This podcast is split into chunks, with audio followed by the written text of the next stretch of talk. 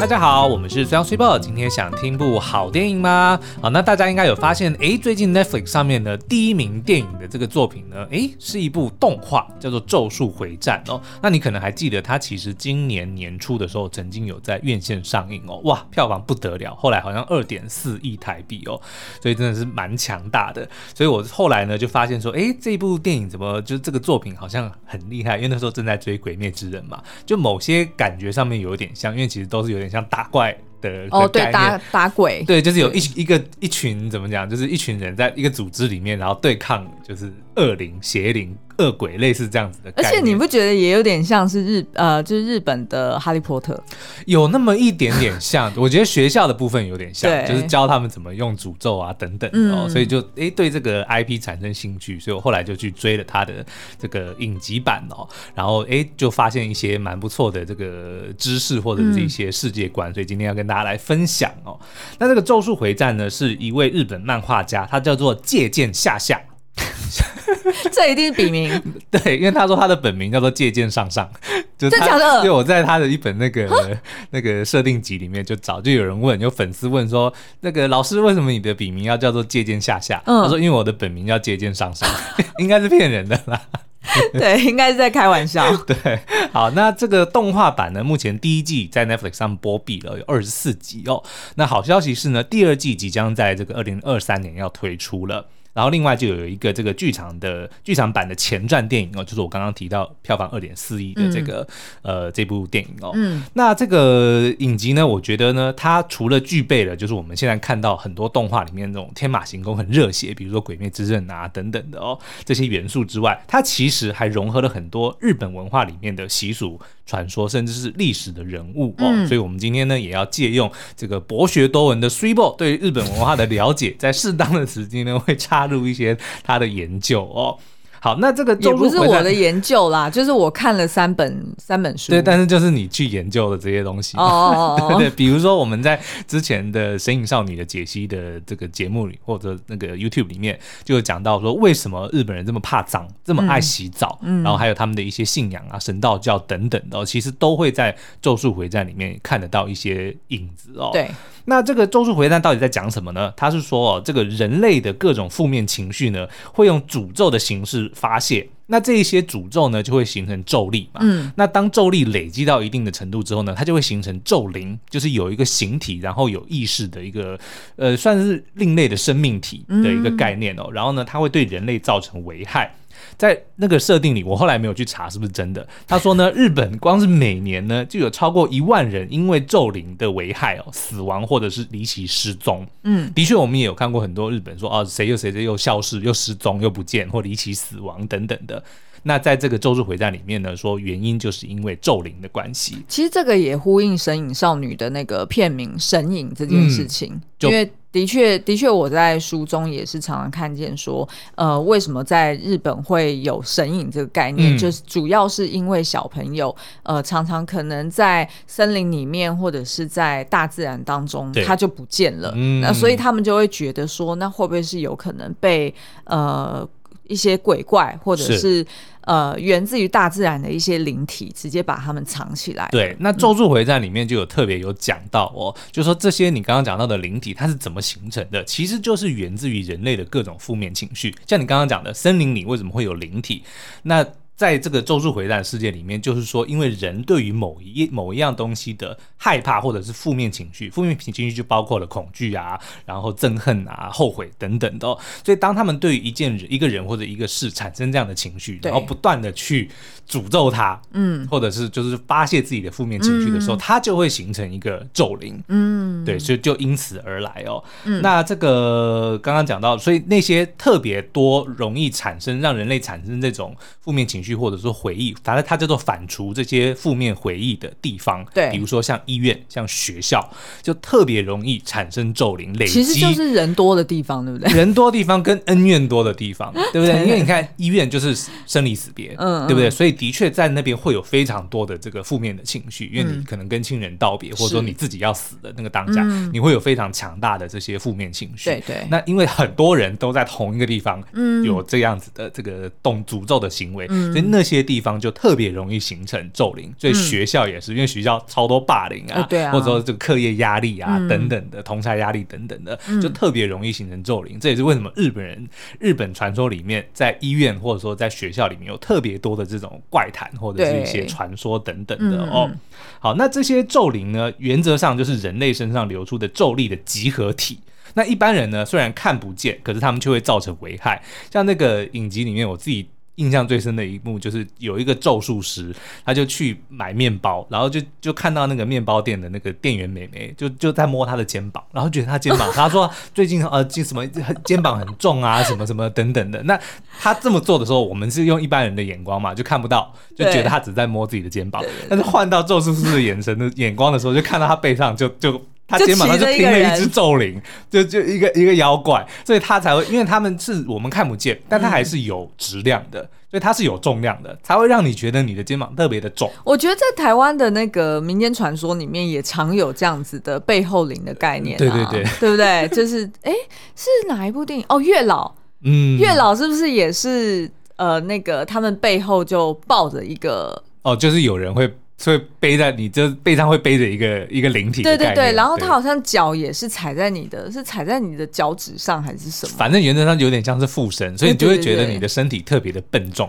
对，其实都是因为有灵体在。那怎么办？我觉得我的身体笨重很久嘞。对，当然没有啦，因为后来那个咒术师就是帮他消除之后，就问说：“哎，你？”他就觉得哇，我的肩膀现在好轻松哦。他有讲，可是如果你后来还是感到不适的话呢，你要去看医生。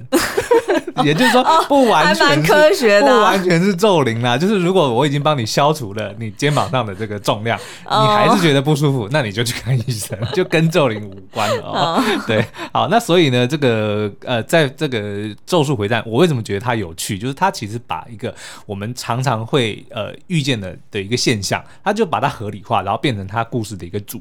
诅咒，嗯，就是诅咒这件事情，就是源自于人类的负面情绪哦。嗯嗯，那也因此呢，这个咒灵呢，当然就变成呃，算是整部影集里面或者说整部作品里面算是一个反派嘛。嗯，因为呢，就是咒灵会导致人的这个身体不适，或者甚至甚至害他们死于非命哦。对对。那大部分的咒灵呢，其实并没有固定的形体或是名称，因为他们基本上就只是人对于不特定的一个东西，就是比如说我今天不爽啊，我就骂人，或者我就对，或者我我怎么样，我就我就发泄我的咒力。哦，所以呢，你没办法去。我想到一个，就是其实你不觉得在台湾应该有那种什么键盘咒灵吗？对，其实你觉，我觉得他就是这个厉害的地方，就是每个人都有咒力，就是当你只要抱怨，当你发现你的负面情绪的时候，嗯、这个就叫做咒力的展现。对，你就是在展现你诅咒的力量。咒力所谓的就是透过诅咒造成伤害的力量。嗯、我认为就你可以理解成这样。嗯、所以每个人其实都有一定的咒力，对不对？嗯、光是我骂你去死，对不对？对我骂你这个混蛋王八蛋，就你会觉得心里不舒服，这个就是我用咒力 伤害到你。那但是一般人的咒力呢，其实是很微弱的，嗯、所以基本上呢是就不会造成什么特别特别大的这个伤害，所以他们也看不到咒灵哦。可是呢，就是有所谓的咒术师，因为还是有些咒灵当累积到就是他的那个力量够强大的话，会造成很大的危害。嗯，那在这个咒术回战的世界里呢，能够消除诅咒的方式只有诅咒。就只有以毒攻毒了哦，所以你不能用感化的方式，没有这种东西。它里面其实有我，我有看到有超度的这个，或者说成佛的这个、哦、这个桥段。对对对，但是那个比较不一样，那个是那个一个角色，他是先被诅咒成为咒灵之后，是。但是诅咒他的那个人跟他解除契约，就是我、哦、我放我放过你，对我让你去超生，然后他就成佛了，嗯、但是。你没办法一般用，因为很多的咒灵并不是因为契约的关系而产生的，对，而是你去诅咒，对，诅咒一个人或诅咒一个地方，然后或者说你在那个地方发现你的情绪，所以你跟他之间并没有一个主从关系，就他不是你个人造成的，所以你不能用个人的方式说我要超度你或者怎么样，哦，也就是超度这个概念在咒术回战里面是不是？不是说不存在，而是不是这么的主要。它，它不是主流的解除。对，它 主流的解除法呢有三种，嗯、第一个叫做浮除。那个“符”看起来很像拔，嗯、所以很多人都念“拔除”。我一开始念“拔除”啊，后来才发现“一”字边就是拔掉的“拔”，然后但是它手字边换成“一”字边。对对对。那这个“符”呢，其实是呃真的有这个这个行为哦，它是东亚这个宗教里面传统宗教，像是道教或是佛道佛道呃神道教里面呢，用来去除晦气的一个仪式。哦。那一般的这个做法呢，就是用水去洗东西。或者是用火来祈福，哦、就是用来去除晦气、嗯。对对对。那但是在咒术回战的世界里面，扶除呢，基本上就是用咒力、用诅咒消灭诅咒的行为，叫做扶除。OK OK。对。那另外还有一个做法呢，叫做封印。嗯，封印呢，就是这个当这个咒灵太过强大，对对对，没有人能够把它消灭、把它扶除的话，那你就可以用咒力把它封印起来，嗯、就让它无法作恶，但是它不会消失，嗯、它还是会存在那里。但是封印可能会封印在一个实体的地方或者实体的物品上面，对，对或者是说用用符咒或者用什么东西把它困在那里哦，就、嗯、基本上就是让它不能够动作，嗯，不能够造成危害，但是它还是存在着。嗯、那封印一般是会有这个时效性存在的哦，哎，对对对，对，所以可能过了一段时间之后，当那个封印封条等等。就是开始有点毁损的时候，嗯、那那个咒灵可能就会出现这个作恶哦，或者是呢，在恐怖片里面，通常就是那种白目对，去撕它，对对对。对，我们刚刚才看《摩登家庭 》，Do not push，不要按这个按钮，然后就会有人手贱，那按下去会怎么样呢？我按按看。对啊，然后而且不是现在有就是蛮多的那个呃。就是故事可能开头都是一个白目的网红，嗯、就是因为要去拍影片了，对所以他就一定要去挑战嘛。对对对。哎，然后你刚刚说第三个是什么？第三个就是解咒，就是我刚刚讲的。那这个比较特别哦，解咒就是呃，像这次剧场版里面呢，其实就是我们有讲到，有看到一个主角，他是呃，因为他的青梅竹马，他的恋人死在他的面前，嗯、所以他从小他就觉得自己被那个他的恋人的那个咒灵给附身，就是那个恋。恋人，他以为所有人都以为是因为那个恋人不甘心自己死掉，嗯、然后不放不下他的这个男朋友，他的爱人哦，嗯、所以就不肯投胎，然后就成为了咒灵，就附在他的身边。嗯，但是后来才发现真相。我要爆雷喽，还没看的人就是要小心哦。我 要爆雷喽。我觉得这还好哎、欸。后来发现真相呢，其实是因为这个男主角他叫做乙骨优太哦，嗯，他是因为呢，他是一个日本真有其人的三大怨灵之一的叫做菅原道真这个人的后代，嗯嗯、所以他天生就有很强的诅咒的这个咒力。对，所以当他看到他的爱人死惨死车祸惨死在他面前的时候，他就无法接受这件事情，嗯、他就无意识之间用了他的咒力，就硬是把那个他的爱人的。灵魂魂魄就绑在自己的身边，嗯，就把他变成了咒灵。哦，然后因为他这个爱人，他也也舍不得离开这个男主角，嗯，所以就同意了这件事情。所以他们两个人就无意之间缔造了一个主从的契约，嗯，所以他就成为了咒灵，嗯。那所以呢，后来这个是怎么解决的？就是他们主动两造同意放弃这个主从，就是我跟你之间，我们就恩就不是恩断义绝了，就是怎么讲？这个就是就等于是说，一刀两断，就等于是说我们就。就等于是我们，我们就我们有一个 closure，对，有一个 closure，对，就是我们之间的恩怨就就就到此为止，就我们之间没有这种所谓的主从，你不再是我的附属物，这样我就放你去投胎，然后他也同意了，对，所以这个就解咒就消失了，哦，对，然后所以他就他就成佛了，因为如果被被扶除的是没有办法，应该是不能够成佛，应该就是消失而已了，对，哦，所以其实在这个就是剧情中。通常咒术师都是用这三种这三种方式来解决、来处理这个咒灵哦。对，但是表面上看起来就是杀来杀去，对不对？因为就是要有 要有很多动作戏才够精彩嘛。这个动画嘛，对。那说到这边，我要来科普一下菅原道真这个神哦。其实呢，菅原道真叫做学问之神。哎呦，大家如果常常呃，就是去日本，通常我们都会去逛天满宫嘛。对。那天满宫里面拜的呢，就是。菅原道真，嗯哼，那可是呢，你知道菅原道真一开始他其实并不是一个神呢、欸。哦，他其实是，是一般人嘛，对不对？他其实就是一个怨灵哦。可是他对他应该是本是，他原本是人类嘛，他原本是人类。嗯、那呃，他其实呢，原先是一个算是一个官啦，嗯、然后但是呢，他就是被政敌陷害之后，然后他就就是很。很失意的，就没有选上市长，没有选上，类似这样子。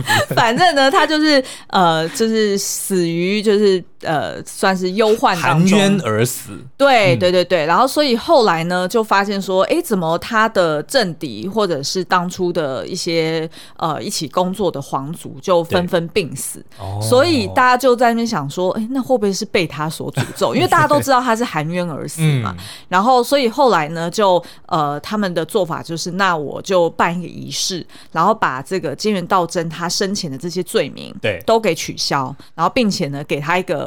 比较高等的官位，哦、然后呢，还因为他就是他在死之前，他是一个比较博学的人嘛，然后所以就把他奉为是呃学问之神。哦，对，然后所以后来呢，这个怨灵就被解除了，所以就等于是说。对，就是你刚刚讲。没有，我觉得这是第四种，这个叫做安抚，你知道吗？因为他也没有封印他，对他也没有封印他，他也没有扶住他，也没有解咒，就是其实金元道真应该是还活跃的，就是哦，对对对对对，在他们的这个这个领域里面叫做现役的乐。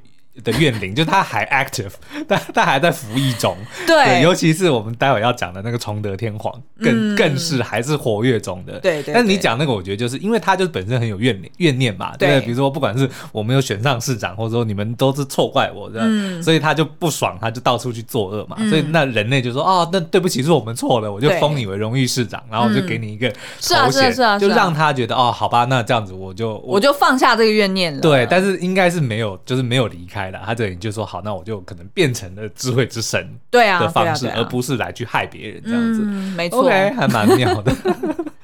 好，那那我们再来讲，就是因为咒灵呢，其实自古以来，只要有人类的时候呢，就就就存在着，因为有人就有恩怨，有江湖就有恩怨，有恩怨就有诅咒，有诅咒就有咒灵存在哦。是没错。对，那所以呢，就是因为自古以来就有咒灵，所以以消灭咒灵为职业的呢，咒术师就因此而而生了哦。嗯。然后因为呢，只有诅咒能够对抗诅咒，所以咒术师们呢，他们要么就是本身拥有很强大的这个咒力，才能够符除这个诅咒，对要不然呢，就是要用。所谓的呃咒具，就是道具，被赋予诅咒的道具啦。嗯，因为有些人的确他可能本身的这个咒力不强，对，但他可能他的哎拳脚功夫很厉害，所以他搭配了哎富有很强力诅咒的咒物的时候呢，他一样能够做到，就是符除诅咒的这个这个工作。你说到这个咒物啊，其实我我我在跟你看这个。呃，动画的时候，我觉得蛮妙的，就是说，在呃日本的传统宗教神道教里面，嗯、他们的确是相信万物皆有灵。对，那而那个灵体呢，万物皆有灵，并不是说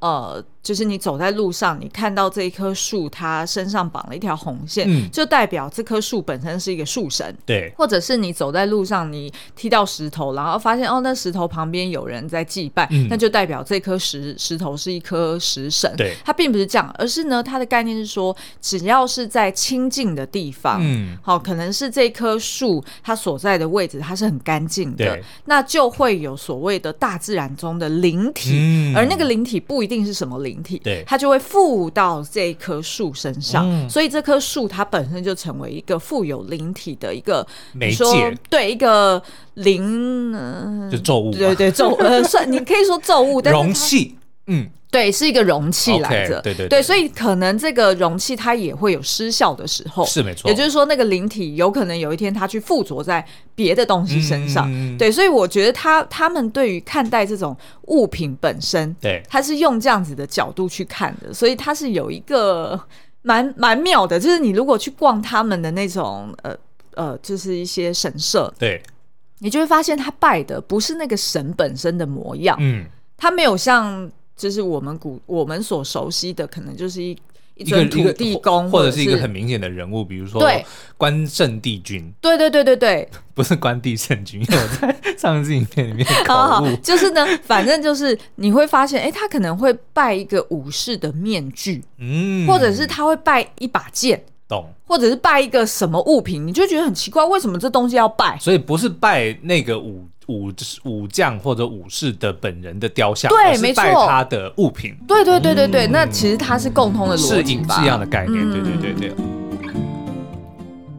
那但是呢，咒术师呢，就是会去符除诅咒，帮助就是避免咒灵伤害人类的人，叫做咒术师哦。对对对。但是同样的，也有另外一群人是拥有咒力，或者说能够操控、能够呃跟这个咒灵打交道的人，但他却是。用用它来作恶，嗯，这些人就叫做诅咒师哦，哦，对，就是坏人的意思啊。嗯，那所以呢，为了要培养咒术师，就是好人呢，然后要预防呢，就是有咒力的人误入歧途变成诅咒师，日本呢就有成立了两间。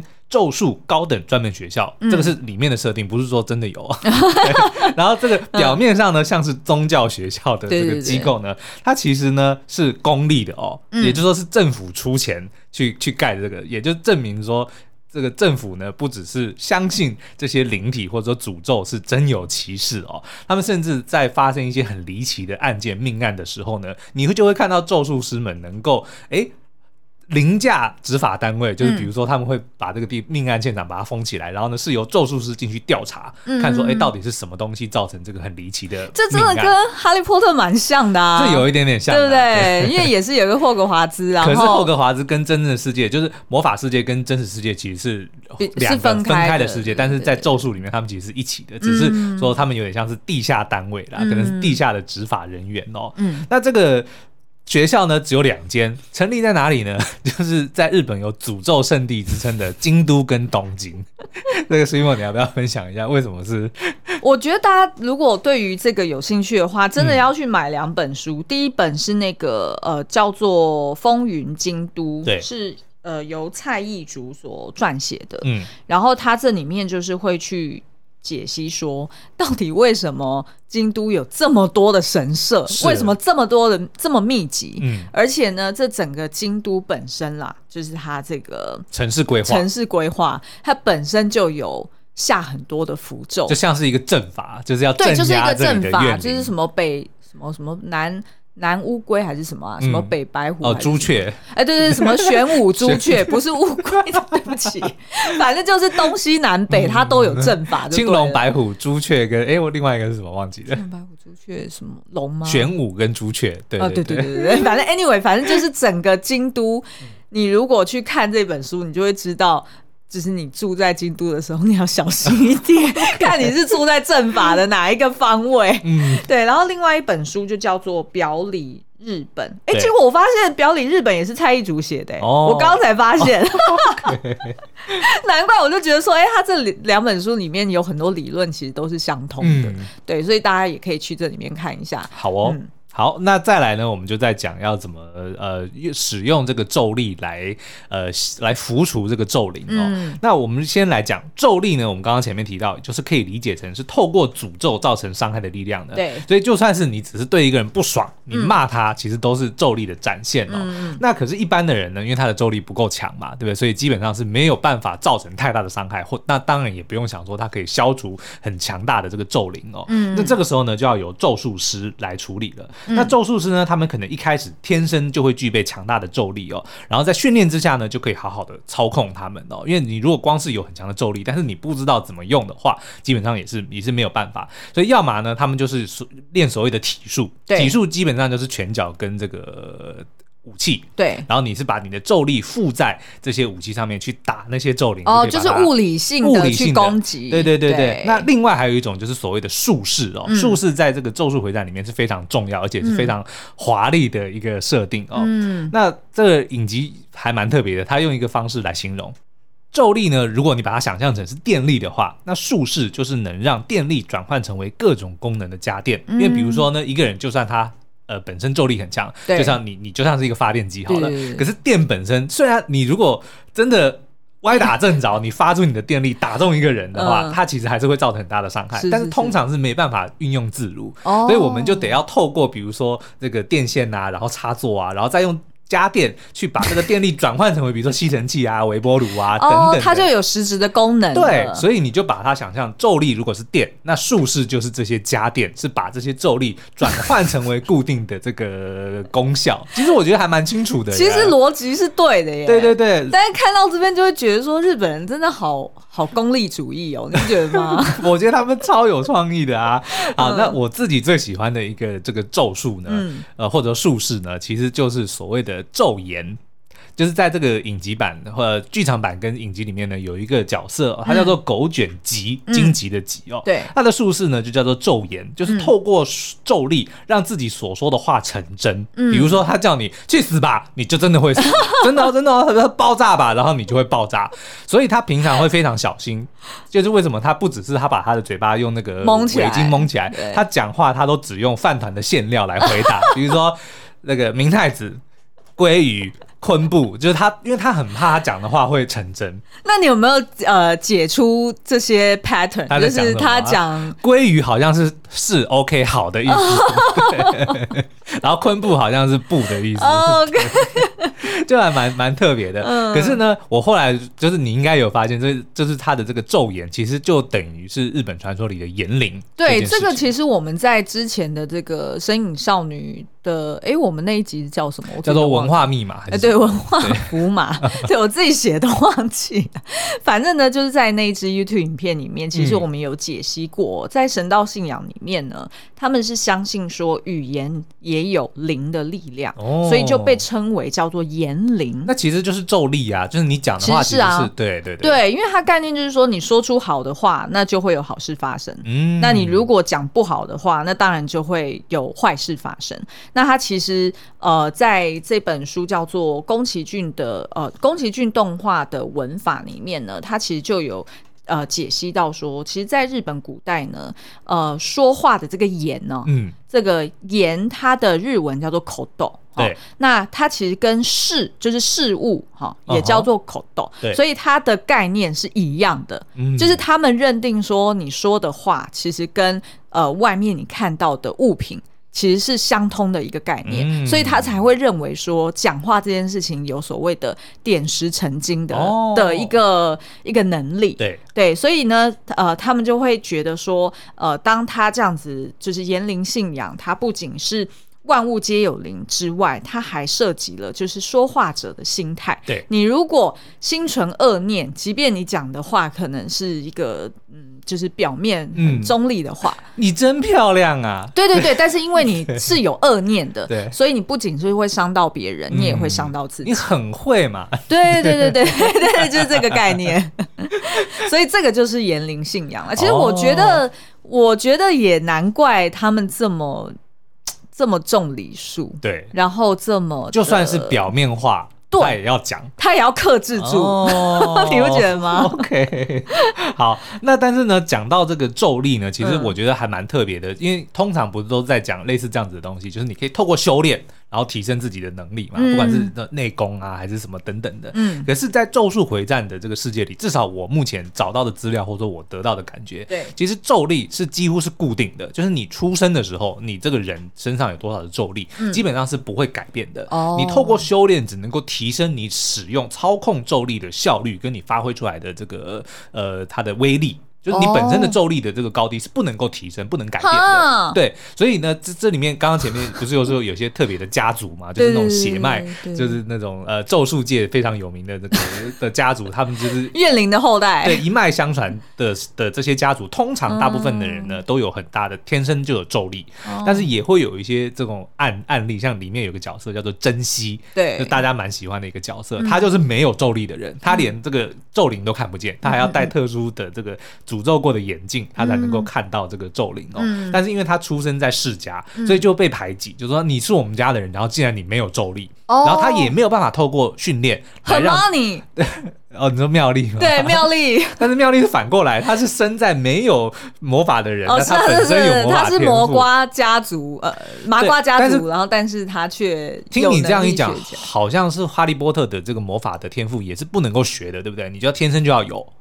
好像是这样，对，但是妙丽是自己学起来的，但没有，他应该也是天生就有吧，他有潜力吧？哦、是吗？对，我记得应该是这样，哦、对，所以就是本身、哦、本身咒力是你不能够不能够提升的，对，麻瓜好像不能直接学，对，就是没有麻瓜可以学会魔法。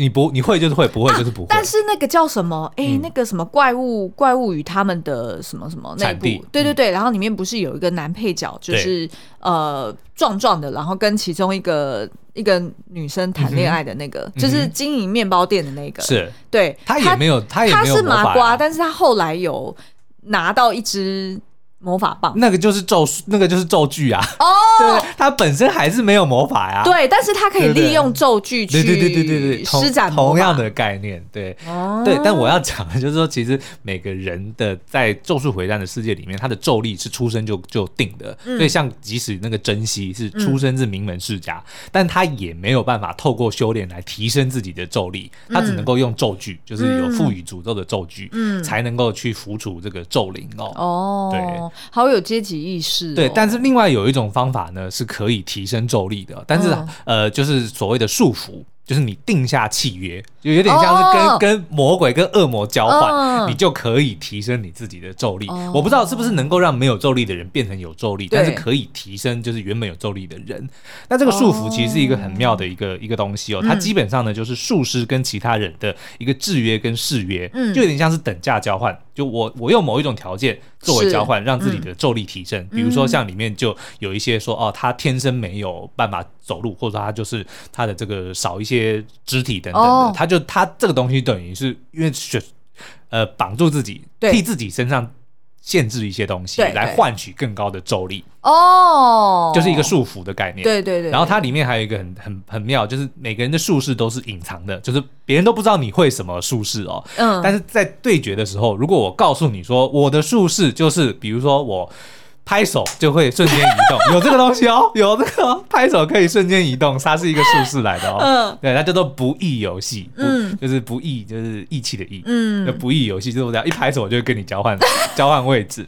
但是呢，他我告诉你说我的我的术式是什么，我先把丑话说在前，这个就是一个束缚，因为你知道我的能力是什么，你就会有所提防。所以对我来说，好像我是趋于弱势，这个就是一个交换条件。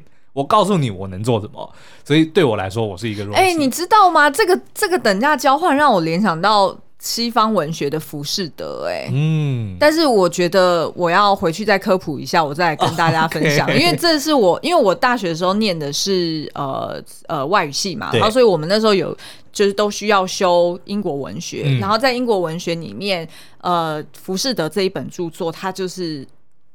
深远影响了整个西方他后世的一些创作或者是艺术发想的概念，对，就是就是魔鬼要跟你交换灵魂，其实是一样的啊。你看，像这个最最。广为流传的就是魔鬼的交换，嗯、就是你把灵魂卖给这个恶魔嘛，嗯、就是你死后灵魂归他，但是在你死前你就会拥有很强大的力量，这个就是标准的术。对啊，对对对对，就是就是讲这个东西。哦、OK，如此。好，那最后我们要讲的，就是刚刚前面提到的，就是在咒术界里面有所谓的这个血统跟家族哦，因为天生是没有咒力的嘛，对不对？所以呢，大部分的这个咒术界呢的人呢，咒术师呢，其实都是来自几个比较有名或者说这个历史比较渊源的一些家族哦。嗯他们就产出了非常多的这个咒术师，所以在历史上有很很大的这个地位哦。对，所以血统非常重要。嗯，那在这个咒术回战世界里面，有所谓的御三家。嗯，御就是这个御饭团的御啦。对，就是有三个家族特别有名哦。嗯，叫做禅院家、加茂家跟五条家。嗯，那刚好呢，我们也发也知道日本有所谓的三大怨灵哦。对，就是菅原道真、平将门跟崇德天皇。嗯，那目前作者呢是已经直接把这个呃菅原道真跟呃，影集里面的五条家做了连接，嗯、那个、嗯、那个作品里面最强的那个五条悟就是出自于五条家，然后他们就是菅原道真的后代。嗯，那另外呢，有一个叫做就刚刚讲的那个崇德天皇嘛，嗯，那崇德天皇他的这个先祖就是一直回溯到天照大神，就是神话时代的天照大神。嗯、对，天照大神呢有一个弟弟叫做须佐之男命。哦，今天有好多名、哦、很多名称，但是反正 anyway 呢，就是说他是。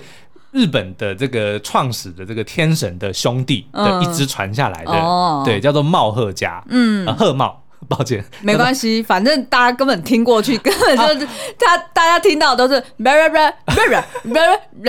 了，没有没有，那我简化，就是基本上呢，日本三大怨灵，这个这个知道嘛，对不对？他我认为作者呢是会想要把这个三大怨灵跟影集里面的这个御三家做结合，就是为什么他们是这么厉害的家族，就是因为他们源自于非常有名、真实存在的三大怨灵了。对对对。那前面菅原道真已经讲过了，嗯，崇德天皇，所以我要不要来分享一下？好，崇德天皇其实。其实是日本最强的怨灵。嗯，那他为什么是最强呢？因为他个人的怨念最深。那我来讲一下他他的这个就是出生背景，然后以及他遭遇了哪些就是有如八点档那么悲惨的人生哦。对，那他呢其实是呃被怀疑说他是曾祖父白河法皇跟他的孙媳妇乱伦的产物，哦，所以他爸爸一直认为他其实就是这个儿子其实是他的叔叔。哦，OK。是不是很变态？所以呢，他爸爸就一直冷落他。嗯，然后后来要传呃，就是传地位的时候，也跳过他，哦、就直接传给就是他同母呃，就是他的另外一个亲弟弟。对，然后所以他本来就已经觉得很衰了，嗯，因为其实这件事情并没有被验证嘛，实对，所以他也就觉得说。又没有被证实，你怎么就可以直接这样认定我 其实是你的叔叔？然后你还不传位给我？那一方面他一开始就有这样子的怨念了，然后第二方面呢，就是他后来。被流放到这个就是边就是边疆哈，叫一个叫做战旗的地方，就是我们赞岐乌龙面，对 赞岐乌龙面的战旗。反正呢，他就在那边就想说，好，那我就来放下我成长过程所 受到的这个，好，那我就来做乌龙面，不是我就来对一边做乌龙面一边来放下我的过去的这些怨念，然后就等于是说，好了，那也没办法了，反正就是我，我就接受我的命运，对我就接受了。然后所以他就想说，他来抄经书，结果呢，他抄完经书，他想说，那我就要就是祝福，就是我的弟弟，然后还有祝福我的爸爸，嗯、要把这个经书送给他们。回向，结果也不行，他们也说，他们就说鬼知道里面有没有藏什么诅咒，哦、然后就把他的经书给退回了。哦、然后他也没有办法看到他爸爸死前的最后一面，所以他最后就怨念大爆发，然后就开始诅咒。他就讲说，有一天我要让天皇成为平民，嗯、平民取代天皇。然后后来呢，这个诅咒就应验了。先讲他诅咒的方式，他诅咒的方式呢，嗯、就是他把他自己的那个舌头给咬破，对，然后就直接用鲜血把诅咒写在这个经文的背面，OK，嗯，然后呢，他就，然后呢，他就是全身就是变得，他他但，因为他就是很悲愤嘛，嗯、所以他的头发就是很很乱啊，然后眼睛都充满鲜血啊，然后嘴巴不是还流血嘛，就最后他就活生生变成一只天狗，嗯，但是呢，呃，在这个日本的，就是呃经典的书籍里面。然后以及他们在一些呃寺庙当中去描绘这个崇德上皇呢，对它是描绘成是一个金翅鸟，也就是因为天狗它有。呃，翅膀嘛，然后嘴巴是有点像是鸟的嘴巴，对，所以就是你看到如果像是天翅鸟的话，呃，金翅鸟的话，那它很有可能就是在描绘崇德上皇当初的故事。哦、那在上皇死呃死之后呢，这个就是平清盛，就是有另外一支算是呃将军，对、哦，他就是强迫天皇迁都。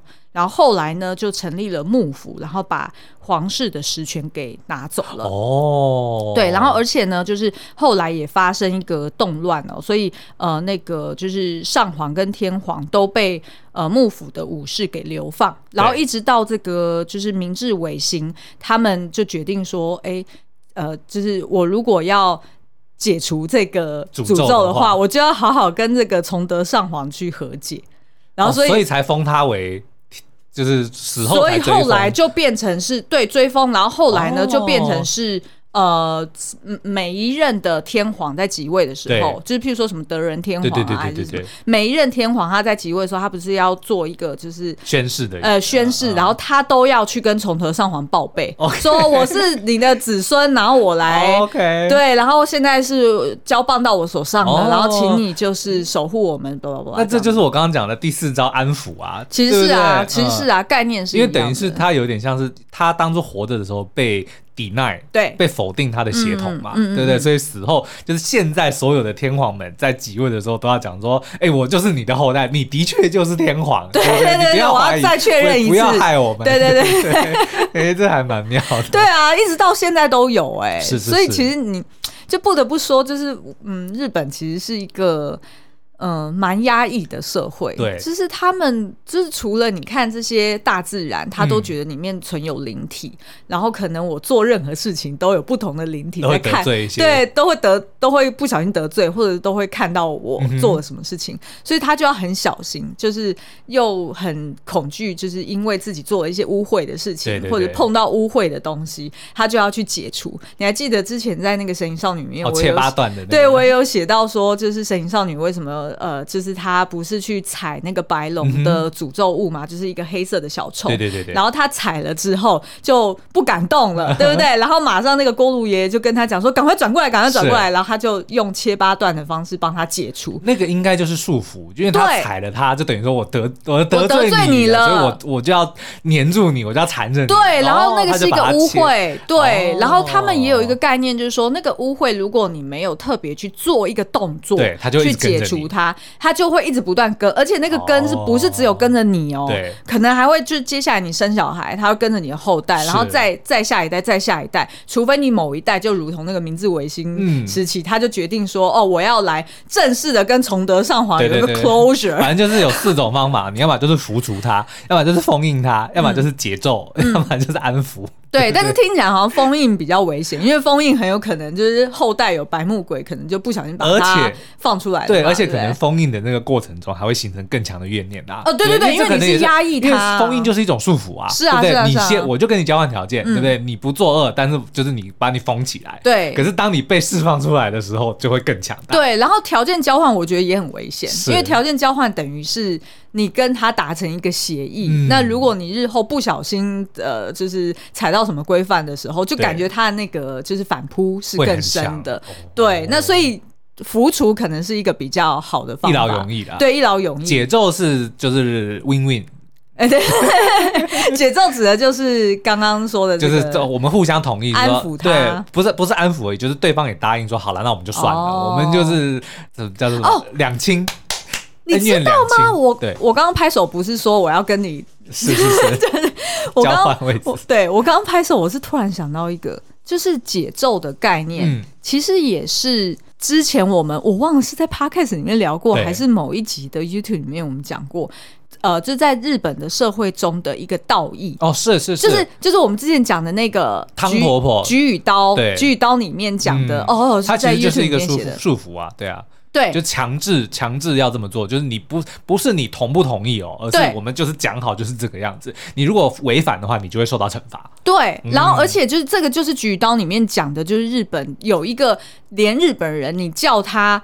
形容到底什么叫道义，对他还形容不出来。嗯，但是它就是一个社会一个共同的制约。对，就举例来说，有点像是说，呃呃，我作为一个媳妇，我就要孝顺公婆，这个就是我生存在日本社会中的一个道义。对，然后譬如说，呃，但是作为交换条件，当你变成婆婆的时候，你就可以压榨。没错，没错，就是这个概念。哦、然后，但是这是大家不不不讲出来的，就是 under table 的一件事情，对，一个沉默契约。